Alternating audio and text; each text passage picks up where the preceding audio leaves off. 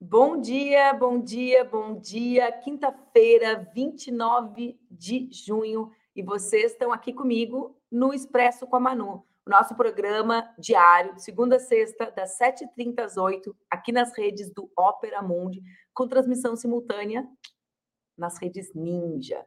Hoje é o dia que, às 9 da manhã, o Tribunal Superior Eleitoral recomeça o julgamento que vai tornar segundo o voto do relator, Bolsonaro inelegível. Faltam os votos de seis ministros e cada um tem 30 minutos para votar, ou seja, nós podemos ter hoje uma grande festa popular. Ontem, o IBGE divulgou o censo demográfico de 2022. Quem lembra da dificuldade para realizar o censo quando, na pandemia, Bolsonaro tentou impedir? O Flávio Dino, na época, que era o governador do Maranhão, hoje o nosso ministro da Justiça, entrou com uma ação no Supremo Tribunal Federal para que o governo Bolsonaro fosse obrigado a realizar a pesquisa. Bom, como a gente viu ontem com a abertura dos dados do censo, a relevância dessa pesquisa é muito grande para que a gente possa imaginar qualquer tipo de políticas públicas para o nosso país. Ou seja, é o censo que nos dá base né, de estatística real e confiável para que a gente organize as políticas públicas do governo federal, dos governos estaduais, do governo municipal, as políticas habitacionais, de saúde, etc. Todas são feitas a partir desse grande mapeamento. Mais de 95% das casas brasileiras responderam ao censo. Né? Em um milhão de domicílios, moradoras se recusaram a realizar. E isso tem muito a ver com o ambiente hostil às pesquisas de opinião e ao próprio censo comandados por essa narrativa, por esse discurso bastante violento que Jair Bolsonaro conduziu no último período. Né? nos bairros nobres, como Leblon, no Rio, Moema, em São Paulo, e Boa Viagem, em Recife, a rejeição, a negativa, a, a, a adesão ao, ao recenseador que bate na porta do IBGE foi maior. Ou seja, isso também derruba esse mito, essa versão popular de que as pessoas mais ricas têm mais instrução e contribuem mais com o país. Vejam, né? Quem menos contribuiu com o censo são as regiões mais ricas das nossas grandes cidades. Enfim, né, bastante revelador também do que nós vivemos no último período com a eleição da extrema direita. A população brasileira entre 2010 e 2022 cresceu 6,5% e chegou a 203 milhões.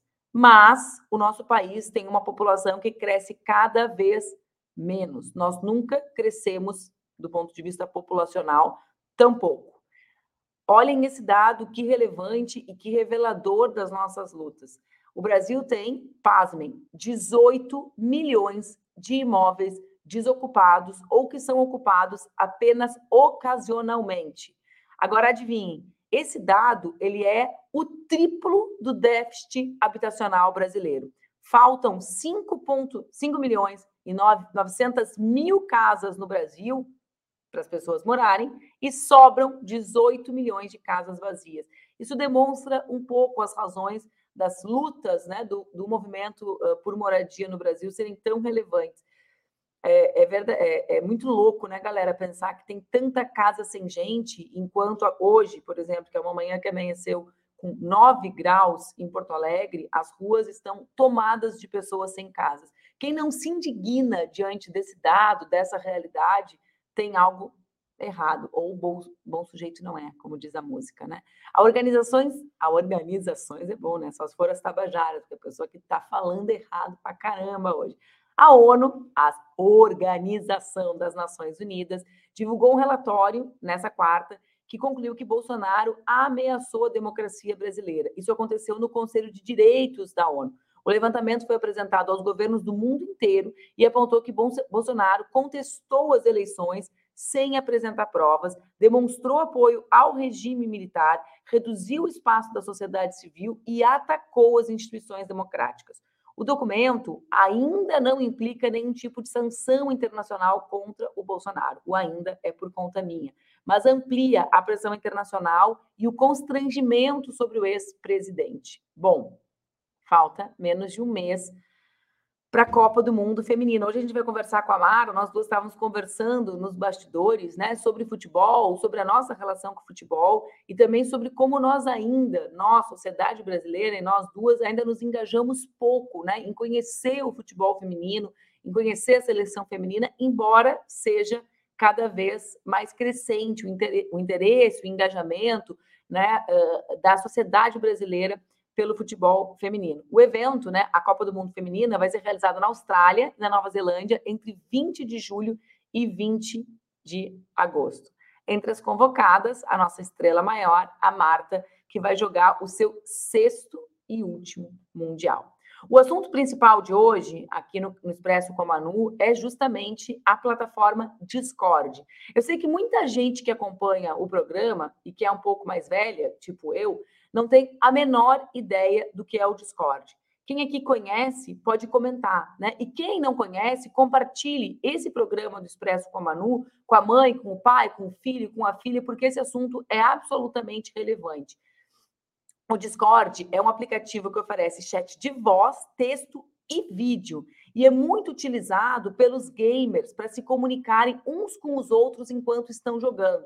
Eu mesmo conheci o Discord quando eu joguei um jogo, um game famoso que chama-se Among Us, com o Felipe Neto. Durante uma eleição, o Felipe fez uma partida de Among Us comigo, fez com Boulos também, se eu não me equivoco, e eu chamei a minha sobrinha de 10 anos à época para me assessorar, ela que jogou, né, galera? Mas o Discord estava acionado para a gente conseguir conversar durante o jogo. Então, essa plataforma é muito popular entre os adolescentes. No domingo, o Fantástico trouxe uma matéria eh, que desnudava uma operação relacionada aos crimes que acontecem dentro da plataforma.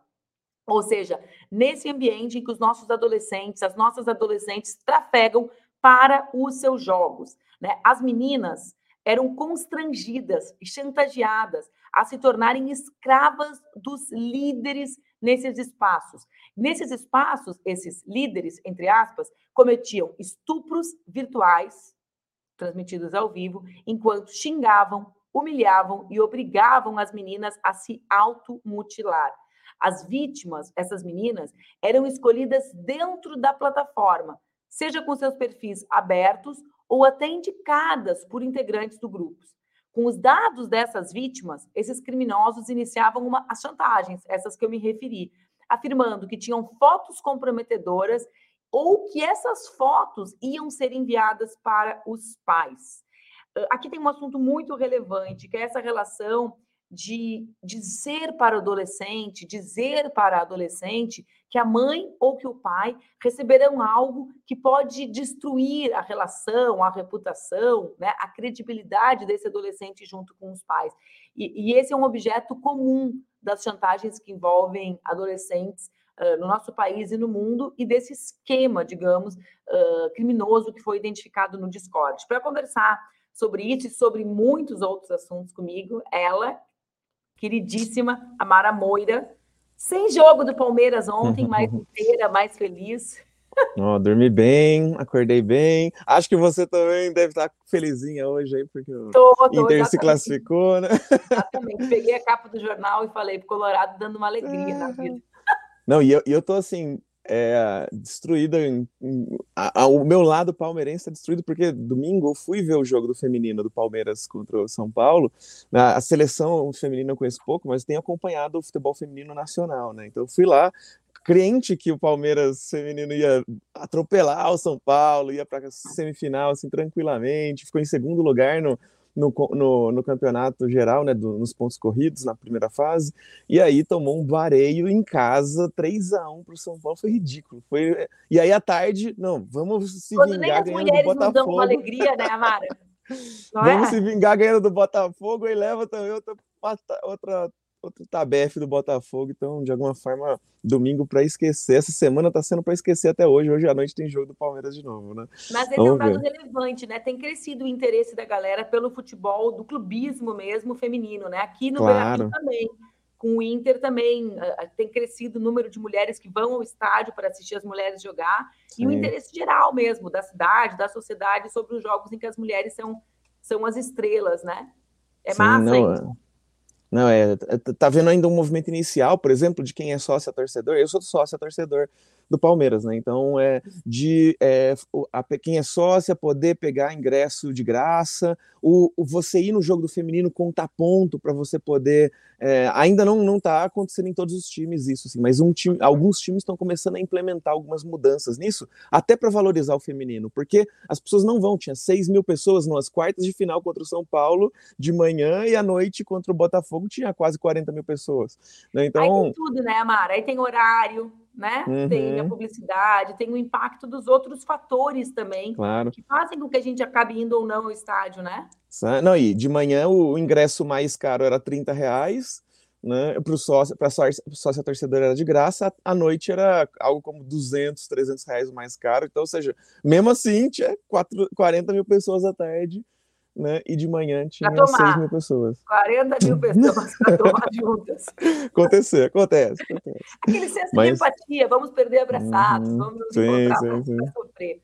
Olha só, Não, e foi, foi importante, foi importante também, eu só queria é, pontuar isso também, que as, é, algumas torcidas LGBTs do Palmeiras começaram a, a, é, a, ir em grupo para o estádio, levando bandeira dos seus coletivos LGBTs, né? Eu também posei com a minha fotinho ali, né, como torcedora, do, uma das fundadoras da Palmeiras Livre em 2013. Então, 10 anos atrás, a gente estava fundando um grupo de torcedores e torcedoras LGBTs. E aí, agora, esse grupo está começando a poder ir para o estádio, levar bandeira, assumir publicamente a sua presença ali. Né? Aí, aí no no Rio Grande do Sul, isso já existiu desde os anos 70 com a Cole Gay, que era uma Cole torcida gay, gay né, dos, dos, gremistas, né, que foi meio que acolhida pelo clube porque trazia boa sorte, trazia.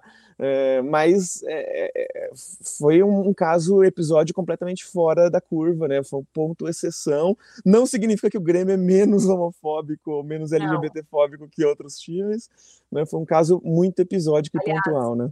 Nesse debate, às vezes o clubismo vem, né? Ai, tal time, história mais racista, tal time, história mais homofóbica, mas na prática, os grandes clubes são um ambiente uh, de um tema que a gente tem voltado sempre, mas que é da expressão mais violenta da socialização masculina, né? Futebol, então... espaço masculino, expressão da masculinidade mais abjeta, né? Violenta, Sim. racista, homofóbica, machista, enfim. Então, também toda essa transformação no estádio, nesse ambiente coletivo, é fruto dessa transformação na sociedade, né? Ou seja, eu não vou mais deixar de ir no estádio por ser gay por... e vou me unir para conseguir enfrentar aquilo. Ou seja, é concomitante, né, Amara? Essa, essa coisa na sociedade da luta por direitos e da busca de transformação desse espaço coletivo maravilhoso, extraordinário, uhum. que é o uhum. estádio, que tem portas fechadas para muitos, né? Total, né? Muito importante. Mas você estava falando sobre o, o ponto o ponto central da nossa discussão hoje, né? Sobre essa, essas, é, essas matérias sobre a questão do Discord. Que chocante. Nossa, eu, tô até agora assim, sem, sem chão, assim, né? O tanto de problemas que isso nos sinaliza sobre a nossa sociedade, né?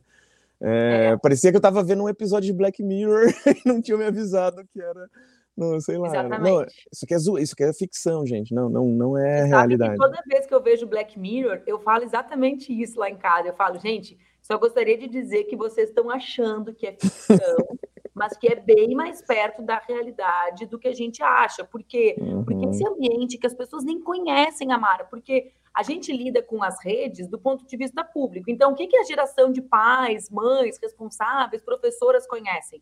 Mal e mal o Instagram, né? Uhum. Usam mal pra caramba, parem de postar foto feia, pessoal. Sim, sim. Mas assim, Instagram, Facebook, né? Os mais velhos usam mais o Face. Uh, uhum. Twitter, uma galera jamais assim, é bem, bem pouco popular, né? Já é uma, uma, fica ali mais naquela coisa verborrágica e tal, é a rede que eu menos gosto, inclusive. Mas onde está a galera, a galera mesmo, está nesses espaços de uma socialização muito direta, sem nenhuma uhum. mediação, né? E esses foram os espaços desde o início, organizadores da violência. Né? A gente pega, tem um livro que eu já estou cansada, está virando um panfleto. Eu sei que a Natália Tomás está assistindo aqui. Ontem ela pediu que livro eu dou de presente para fulano? Dá esse. Uhum. Mas chama-se A Máquina do Caos. Nesse livro, ele vai, o Max Fischer, que é um jornalista, pega justamente essas plataformas de games desde o início, como espaço de organização dos grupos de extrema direita, uhum. fora completamente do controle, né? Do, do olhar, controle que eu falo do olhar público, né? Sim. E aí as mulheres dentro disso, né, Amara? Óbvio, né? E os grupos vulneráveis, a vulnerabilidade, ela não é criada pela tecnologia. Porque não, aqui tem não, essa não. coisa né, da gente criar a ideia de que a tecnologia é responsável pelo mal. Não. É a mesma uhum. porta do banheiro de antigamente, né? No meu uhum. tempo era a porta do banheiro que rolava as ameaças para as meninas, não era? Fez sim, isso, sim, fez sim, aquilo, vamos contar. Ali era o lugar da vingança, da exposição pública. Só que a dimensão do Discord, a conexão com redes, uh, com redes criminosas, com redes organizadas e amplificadas é muito grande. Não, total. E, e, uma coisa que eu, quando eu bati o olho nessa reportagem, fui acompanhar o que ela estava trazendo, uma das primeiras coisas que, me pense, que eu pensei foi questão de segurança digital, assim, as pessoas não, é porque é, é, uma das grandes questões ali que está sendo colocada é a chantagem, né, chantagem em cima de formas de fotos íntimas, fotos íntimas que muitas vezes são obtidas, né, através de hackeamento, através de, de todo tipo de, e hackeamento que nem é aquele hacker que vai invadir grandes corporações, é, é um Zé Mané, que sabe qualquer coisinha de internet, só que como a maioria da população não entende nada de segurança, absolutamente nada, não sabe colocar uma senha mais ou menos segura, não sabe colocar autenticação de dois fatores, né? É, então a, acaba que a gente fica muito, é muito fácil a gente cair em golpes. A gente ainda fica clicando em qualquer link que chega no WhatsApp, né? Então, é, é, é muito, muito complicado isso, né? A gente ainda é, é muito refém desse tipo de, de, de, de situação, né? E aí isso também propicia muitos problemas como esse, né? Então, e, e aí algo que é, isso tava, vinha à minha mente toda hora, né? Segurança digital, quanto a gente eh, eh, uma vida cada vez mais conectada como a nossa, a gente precisa trabalhar urgentemente essa questão da segurança digital, como é que a gente se mantém seguro nesse espaço, mas junto com isso também, já que o público que está sendo atacado, afetado, é predominantemente adolescente, como é que a gente pode ter uma conversa mais aberta, mais franca sobre sexualidade com nossos pais, porque esse é, é, um, é, um, dos pontos centrais ali, a chantagem de, ah, eu vou mandar a foto pro seu pai, né? e, a, gente não poder falar com eles, sabe, você é mãe, mano, né? como, como, é que é isso, sabe? como é que a gente diz para nossos filhos, oh, pode falar de boa com a gente?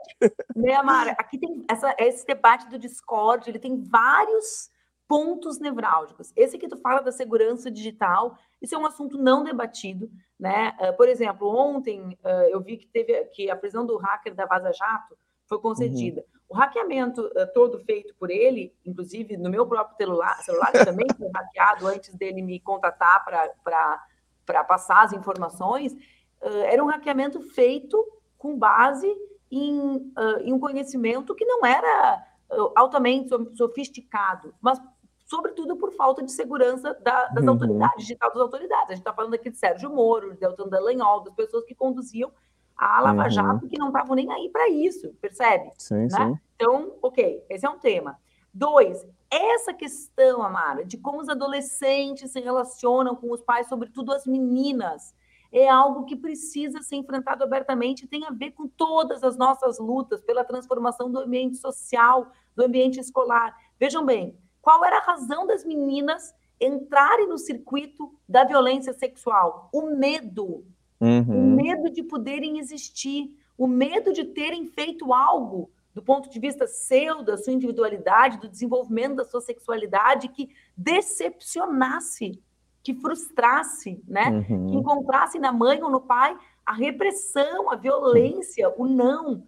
Né? E esse lugar é um lugar muito grande, digamos, na adolescência com relação à sexualidade, com relação ao uso, por exemplo, de álcool e drogas, né?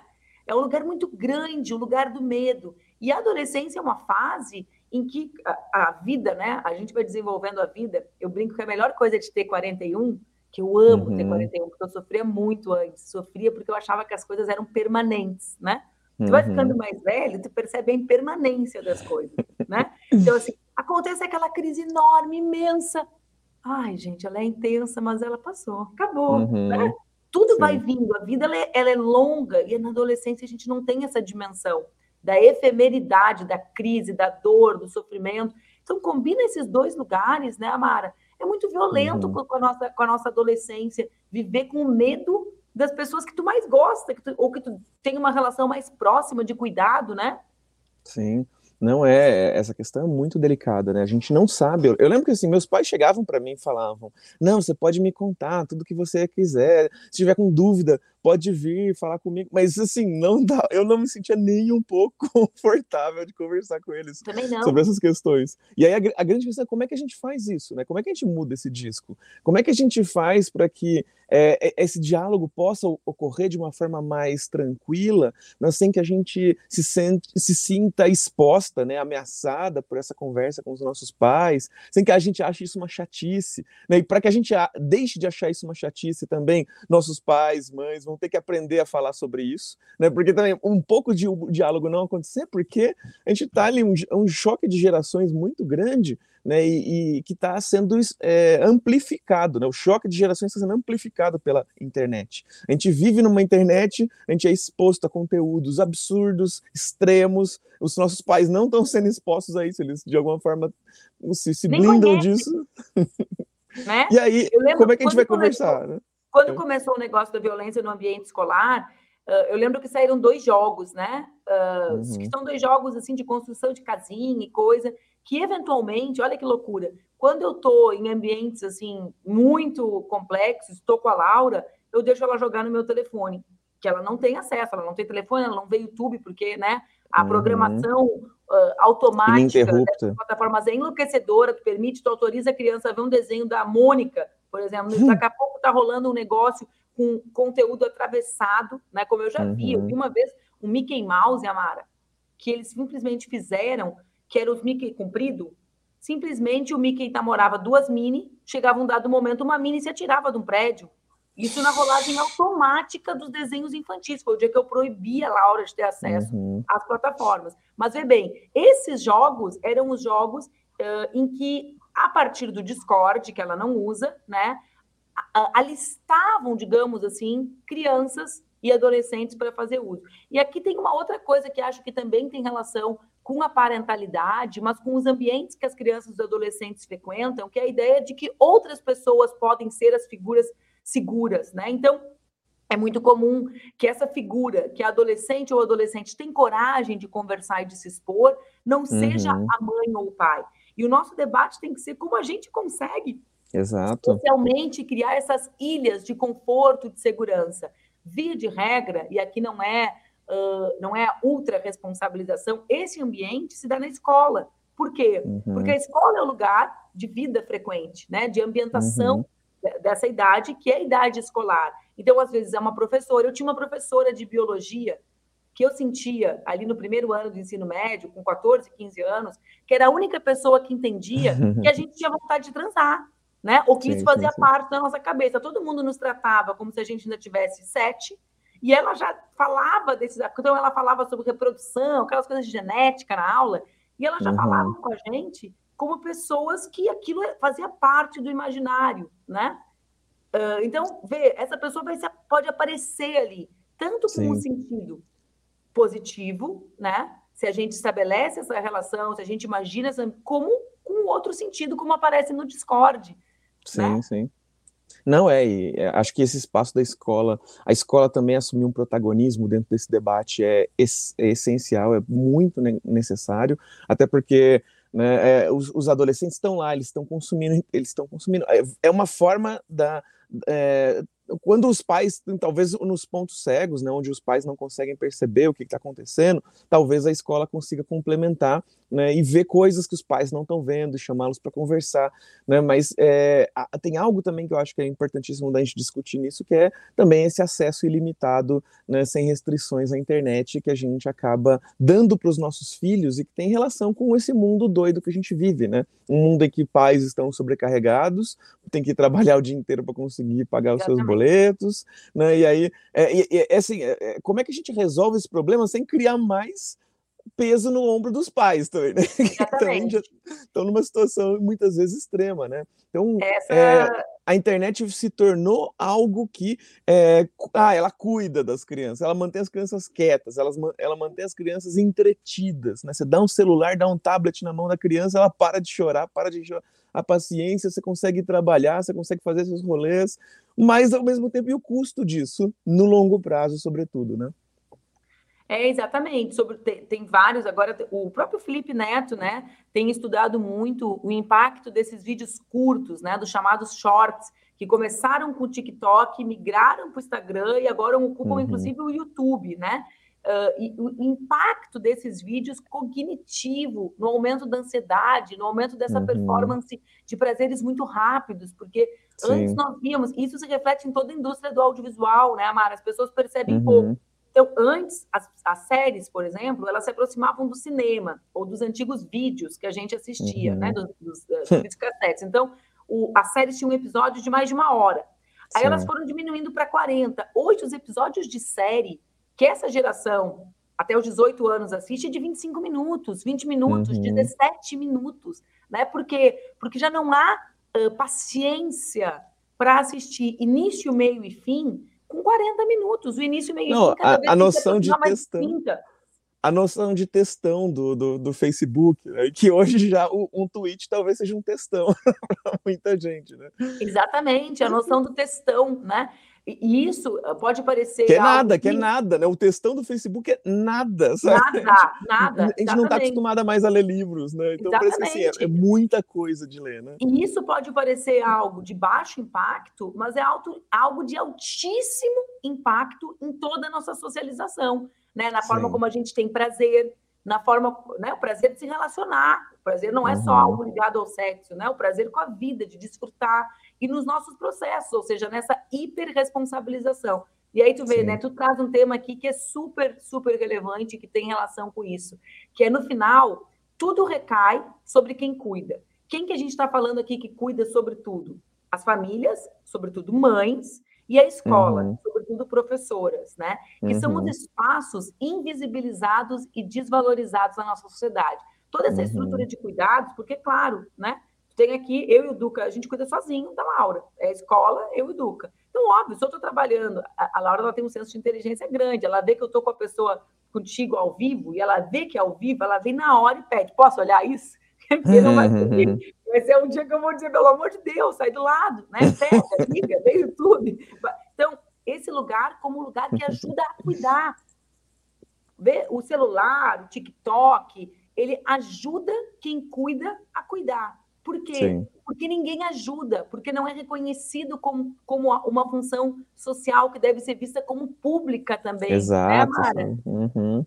Não, é, a criança, a criança é responsabilidade da sociedade, sabe? A gente está vendo, a gente está vendo adolescentes cometendo essas atrocidades, porque a gente está falando sobre as meninas que estão sendo violentadas, mas também tem adolescentes cometendo essas atrocidades ali no meio, né? E isso também é responsabilidade da sociedade que que abriu mão dessas figuras também, né? Jogou essas figuras em algum buraco que é, acabou levando a essa situação, né? Então, seja, como é que surgiu isso? Né? O que, que levou a essa situação? Né? Isso tem a ver com colégio, isso tem a ver com, com relação com pais, isso tem a ver é, com a gente é, não entender que, enquanto sociedade, essa responsabilidade pelo cuidado não é para ser jogada apenas no ombro ali do, de quem é o, responsável legal da criança, isso deveria ser entendido como algo coletivo. Né? Se a criança é o futuro desse país, essa responsabilidade é coletiva. Né? A gente tem que se. Não é, ah, eu sou o pai, eu sou a mãe, eu que decido tudo, ou ele é o pai, ele é a mãe, ela que se vire. Né?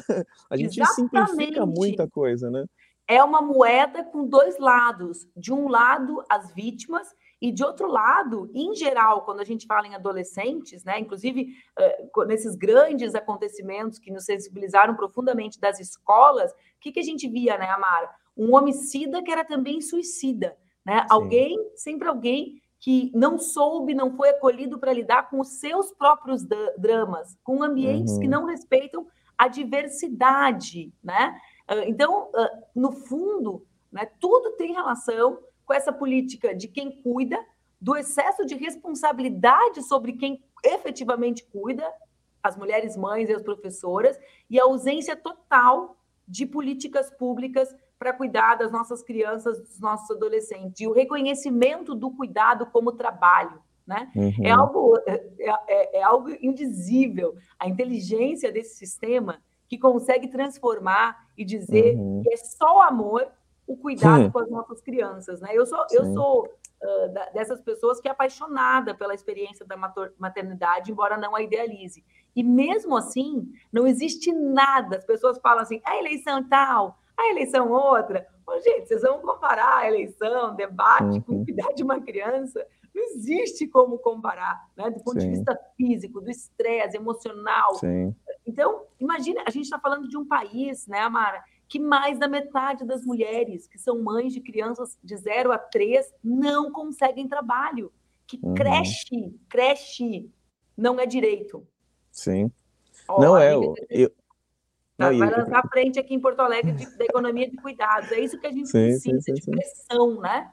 Transformar em agenda, deixar de ser o assunto nosso. Não, e, e, a gente precisa entender também é isso, né? É um trabalho, né? é, a, gente, a gente esconde né, debaixo desse nome do amor, ah, a mãe cuida por amor, né? Ela vai abrir mão da carreira dela por amor, ela vai aceitar. Tem muitos debates que a gente precisa fazer com um pouco mais de profundidade, né? Essa questão da maternidade, ela é central para pensar a sociedade. Né? Então, a, mulher, a licença maternidade, por exemplo, é incrível, maravilhoso, é uma grande conquista, mas ao mesmo tempo é uma pedrada na carreira de uma mulher, né? É, a carreira de uma mulher vai ser interrompida para que ela cuide de uma criança e quando ela voltar para o mercado de trabalho, ela vai ser descartada ou ela corre o risco de ser descartada, né? E a partir do momento que ela tem filho, né, a, a forma de ocupar o espaço, o mercado de trabalho formal também vai ser diferente, tudo vai ser diferente. E em função disso, a gente devia entender, inclusive, que esse cuidar de filhos como é algo de importância para a sociedade devia ser um trabalho remunerado pela sociedade. Então a gente devia é, remunerar essa figura por estar se dedicando a algo que é do interesse do coletivo. Né? A gente não fala muito sobre isso. Aqui no Brasil, a gente, o nosso feminismo ainda não chegou tanto nesse debate, né? mas precisa chegar em um determinado momento. Né? Eu tenho uma amiga que se separou recentemente, né? E ela falou: ah, tá tudo ok e tal na separação, ok.